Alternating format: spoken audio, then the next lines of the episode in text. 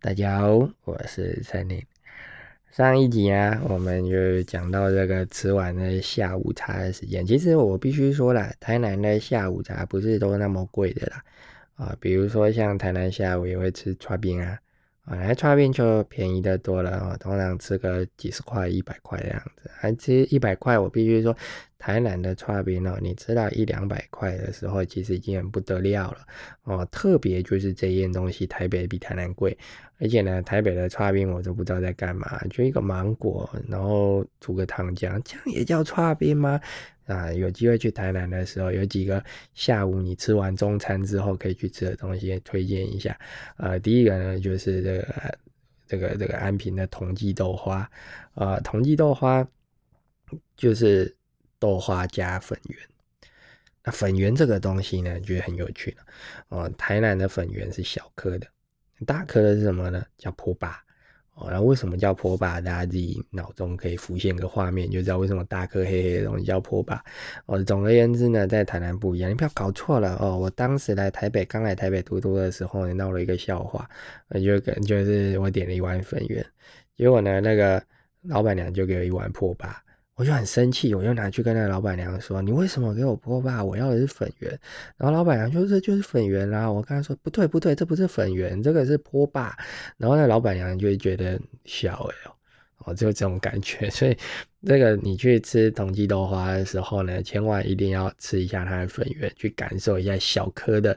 粉圆是什么滋味？我只能说吃过小颗的粉圆就回不去了。哦，那么好吃的东西，而且呢，那个糖浆啊也是好吃的多。所以呢，呃，同济豆花加粉圆，这一定要吃吃看的哦。那另外呢，如果你去吃同济豆花的话，同时呢，有一个很有台南特色的东西呢，叫做锅烧意面哦。再去台南一定要吃锅烧意面了。锅烧意面什么玩意呢？它就是呃一碗汤，海鲜汤。然后呢，里面用的面，这是这才是它的本体，就是它是一种油炸面，像是泡面的东西。据说这个可能是从日本日日剧时代留下来的玩意哦。但不管怎么说，反正呢就是海鲜高汤，然后呢里面加一些炸海鲜类的东西。然后再加一个这个面啊，这就是台南锅烧面，还有一些胡椒味啊什么的。那为什么会特别提到这同济豆花呢？因为同济豆花哦，他们在台南的算是也是比较有名的店。那原本呢，同济豆花的女婿啊，就是他是在同济豆花店里面卖锅烧意面，然后卖的非常有名，就是因为同济豆花也有名，然后锅烧意面也有名，所以变成说。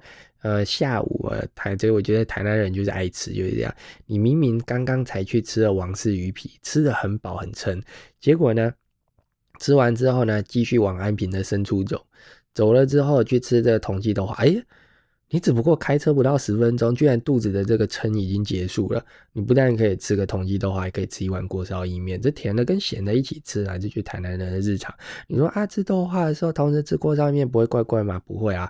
怎么会怪呢？你才奇怪哦！你怎么会觉得这样怪？所以呢，这个同济豆花跟锅烧意面的本来是绑在一起的，就像鹅啊跟米刷，它本来是合在一起的一样。结果呢，后来他们家呢，好像是那个女婿呃过世还是怎么样吧，所以他们两个就拆开，哦，就变成锅烧一面跑到那个呃同济豆花旁边，然后去旁边开，就是。分开的两家店啊，但毕竟还在隔壁啊，所以大家去的时候可以吃吃看哦。这个就是台南的其中一种下午茶啊。那另外呢，就是这个这个尼这个银鸭回哦，在这个在这个。这那这算什么国华街那个地方啦？哦，有一家叫银鸭回的这串冰店。哎，这串冰店你就不见得要下午吃，你可以晚餐再吃，你可以吃完晚餐之后再去吃。哦，那你去里面呢就有各式各样的甜品哦。我只能说台北每次看这个串冰店，我都觉得不能接受，觉得里面就一些粉条啊，哦，黄色的粉条啊，一锅。白色的粉条啊，一锅；红色的粉条啊，一锅。这种东西可以加在一起了吗？啊，不是说这种只可以分开的吗？你就都是粉条，你为什么要分开呢？可以台南不是，台南就会有大红豆，有小红豆。有花豆，很意外吧？这三种东西居然是分开的。你以为在串冰店里面，这东西就是其中一种，不，那是分开的哦。花生、仙草啊，你可以把它东西全部加在一起啊。在台北的话呢，比较接近的就是呃宁夏夜市的那一家串冰店哦。但是呢，我只能说吃过之后，啊，你就没有办法再吃其他东西啊。毕竟台南人依然是这个甜味的始祖嘛，对不对？台你就说台南人喜欢喜欢吃甜啊，那你去台南不吃甜品，这说得过去吗？啊，所以呢，呃，像这银鸭回啊，可以吃吃看。那台南县有一家百年老店，它是台南百年老店老字号里面，其中有登记在列在。登记在案的是一间树下的老店，不过因为它在台南县，所以对我来说比较远一些啊。那这个就下午就过了嘛，接下来就要吃晚餐了。那先前我们晚餐有说到这个海鲜粥啦，其实台南的晚餐也是多彩多姿的。台南有有有一个地方叫萨卡利巴呢，萨卡利巴这个地方呢，就里面很多好吃的东西，比如说什么棺材板呐。哦，之类的一些从日据时代留下来的美食啦，都在这个地方，或者是呢，台南有一些像是呃青蛙腿啊之类的，然后这些都是非常好吃的东西。不过呢，今天呢要讲的这个海鲜粥呢，也是体现了一个我先前讲的台南美食很贵的这个事情。在前两集的时候，我说到也很重要，觉得台南食物跟其他地方食物不一样，就是台南的食材呢新鲜哦。我们的这个鱼啊有很多来源，我们可以从布袋港进鱼，那从安平港也可以进鱼，从新大港也可以进鱼。哦，你看这就横跨很多地方啦。哦，你看新大港在高雄县嘛。哦，然后这个安平港在台南啊，布袋港在嘉义嘛。哦，那你说啊，为什么这些东西都要送台南？当然送台南啦，我们是府城诶，不送台南要送哪里？送高雄嘛，他们又不吃。哦，所以呢，呃，好吧，高雄也是有很多美食的啦。哦，只是只是只是想到还是台南这样子。之前呢，我去高雄玩的时候，因为我大学的时候有很多同学是雄中毕业的，然后。我刚好跟我太太约在高雄，然后那天晚上我们真的不知道吃什么，所以我就打电话给我一个好朋友，那我就问他说：“嗯，我都叫他 K A K K K，我问你哦，我来，我现在人在高雄哎，我晚餐应该吃什么好？”然后呢，他就说：“等一下。”我们这些熊中的全部都在这边，我们讨论一下，等一下打给你。然后呢，他们就就把电话挂掉。然后过了大概五分钟之后呢，K 就打电话给我，就跟我说：“哎，宁宁啊，那因为高中同学大家很多叫宁宁，哎，宁宁，我们后来一致决定呢，你随便吃就好，因为呢，应该没有什么好吃的东西你会满意的哦。台高雄没有好吃的东西，我就想哈，连高雄在地的人都这样讲了。然后后来又另外一次，就是在这个。呃，去国泰人寿讲课，然后在国泰人寿高雄也是有这个教育中心嘛，就那边讲课，然后就不死心，我再问一次，我说，哎，各位高雄的朋友哦，你们可不可以推荐我一个几几个高雄的美食啊？就我可以去吃。然后呢，他们也窃窃私语，哎，这个哈，那个哈，最后呢，他们得出的结论就是鸭肉面。呃啊，那有其他的吗？然后他们也窃窃私语，窃窃私语，最后就 鸭肉面，好吧。啊，国泰人寿的各位全部都推荐我吃鸭肉面，就是一个我不知道，所以如果你是高雄人，你觉得说没有，我们也是有在地美食哦，那么欢迎在评论下面告诉我，下次我去高雄的时候去吃吃看啊。然后呢，再回到台南啊，刚刚讲嘛，台南就是所有的新鲜食材都往台南送，因为台南市场大嘛，很多人说奇怪啦，为什么？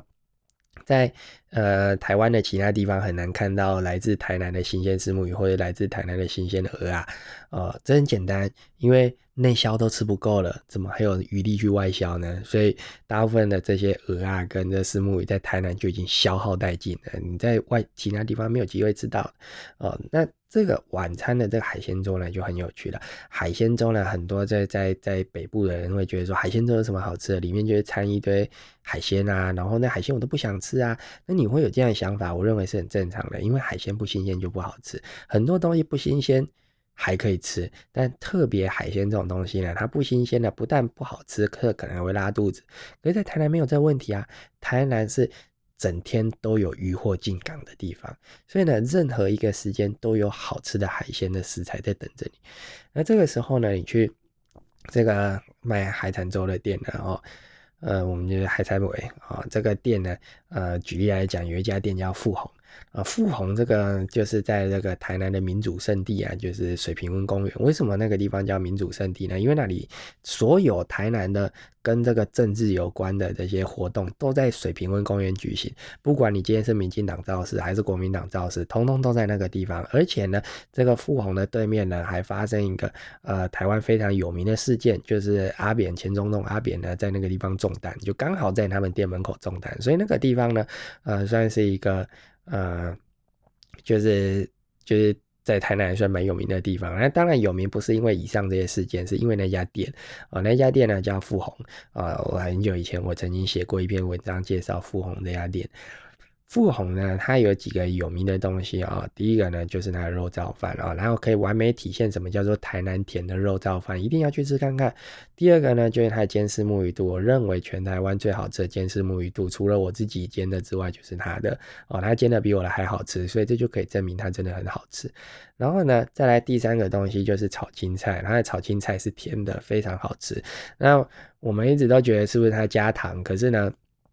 加糖显然不会是那种清甜的甜，所以我们只能把它呃归因于是因为蔬菜新鲜，再加上它的炒工好哦，所以呃这两三样东西很好吃，但是但是哦，它最厉害的就是它的海鲜粥。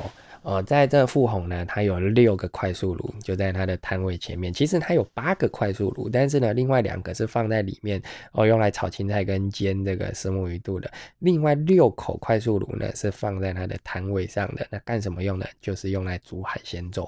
哦，海鲜粥呢，顾名思义就是要每一锅每一锅单独的煮哦。其实这样说没什么道理，因为海鲜粥跟每一锅单独的煮没什么关联。但是呢。台南的海鲜粥就是应该要，呃，一锅一锅单独的煮哦。特别一个是综合在一起煮的呢，那个间店叫阿公哦。那所以呢，我一直都不认为它应该要归类在台南的美食里面，因为它跟台南的粥品呢一点关系都没有。台南谁家的粥是整锅大锅的煮呢？很少了，大部分呢都是大锅的煮鱼汤，然后呢再把饭放进去，或者是一锅一一锅的来煮这个海鲜粥。通常台南是这样子的。那这富红的海鲜粥呢？它有一个很好玩，就是你反正它摊子里的东西，你通通都可以加进去。所以呢，你看到他吃一碗海鲜粥，但是他到底花了多少钱？你不问他不知道，因为呢，有可能他的海鲜粥里面呢放了一整只的套 Q。那你想说套 Q 这种东西呢？呃，套 Q 就是乌贼那样的东西了。而你想说套 Q 能贵到哪里去呢？可是它是今天最新鲜大只的套 Q，所以一只三百，然后他又放了鲈鱼。哦，可能又放了海雷，哦，又放了石斑，哦啊，什么东西加在一起之后呢？那一碗海产粥呢，变成三四百、四五百的，那是很正常的事情呢。啊，你想说，在台北呢吃个拉面，我今天去吃个大餐呢，吃个拉面四百五十块，你觉得今天吃大餐了？但是呢，这对台南人来说，只是一碗海鲜粥而已。那你说为什么要强调一碗海鲜粥？因为绝对吃不饱的嘛。你看早上吃这个保险羊肉的时候。哦，一次要吃两碗就三百了。一个早上要吃两碗羊肉汤，然后再加两碗白饭的人，可能要再切一个羊肉盘。哦，没有这种东西。但是呢。就还要再切个呃微波的东西来吃的人，你说他晚餐吃一碗粥，那怎么可能？那晚上一定会饿醒的。这个时候又会牵涉到台南的宵夜。可是呢，我们还是回到这海产粥。